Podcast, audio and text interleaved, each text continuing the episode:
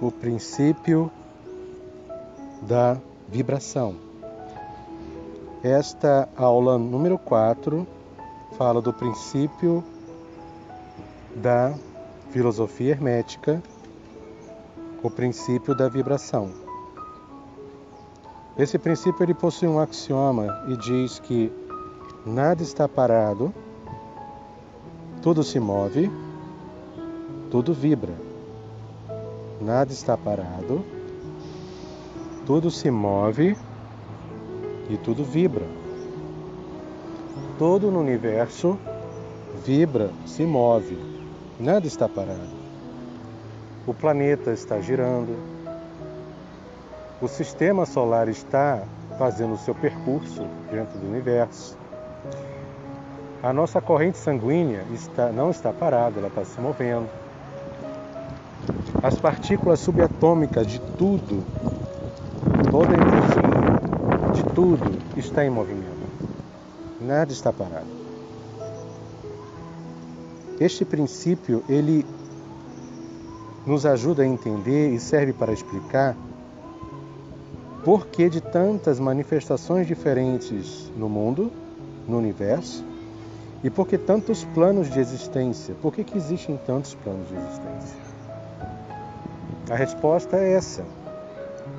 Tudo se move por conta da vibração. E cada plano, cada manifestação possui a sua própria vibração específica, que a difere da outra, do, da outra manifestação, do outro plano. Cada ser possui a sua própria vibração, que se distingue das outras coisas, pessoas, manifestações. Né? Nós sabemos que tudo veio do Criador, tudo veio de uma única substância. Tudo no universo possui uma única substância, uma substância essencial. Essa substância que nós sabemos que é o Criador. O Criador fez todas as coisas. Todo possui a mesma essência, mas os diferentes planos, os diferentes seres, as diferentes formas,